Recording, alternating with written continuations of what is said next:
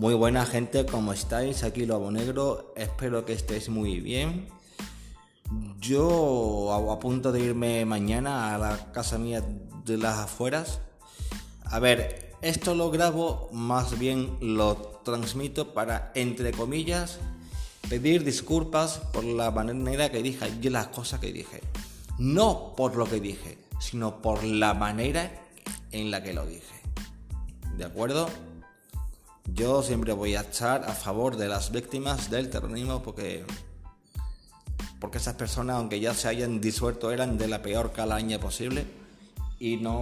Mm, yo siempre, por mi parte, por lo, por lo, menos, siempre voy a estar apoyando cada vez que pase algo. que esperemos que no pase nada más de hecho. Esperemos que no. Y si lo han arrestado con arresto domiciliario, que se cumpla ese arresto domiciliario y que el juicio o los juicios que se celebren sea por videoconferencia, que sea por videoconferencia. Y si le condenan porque la extradición a España, como está la situación con el COVID-19, no creo que se vaya a realizar. No creo. ¿Vale? Eh, joder.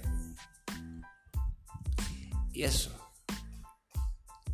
Que el juicio, perdón, que me he quedado pensando un poco en, mi, en mis cositas, perdón los juicios que se hagan por teleconferencia o por videoconferencia y la condena o las condenas sigan siendo en su casa. Si es cadena perpetua, pues que la, porque las cumpla arrechado donde esté. Pero lo que no me parece bien gente es que le permitan salir a la calle. Eso no es justo. Porque para ello, en la misma prisión, deberían de habilitar, de habilitar un ala de aislamiento para él solo. Y así evitaría el riesgo de contactar físicamente con los demás presos de dicha cárcel. ¿De acuerdo? Así es como se debería hacer las cosas, gente. Pero bueno, cada uno las hace como les place. Cada país tiene sus reglas, tiene sus leyes, tiene su forma de condenar a, a los asesinos de una manera o de otra, sí, de cárcel, pero de que cada país tiene su sistema judicial y no se puede hacer nada. Pero mi punto de vista es que si está arrestado en arresto domiciliario, no le dejen salir.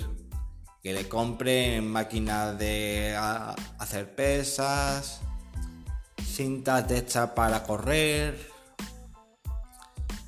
y demás cosas para que él se ponga en forma y no se ponga débil. Pero no le permitan salir a la calle.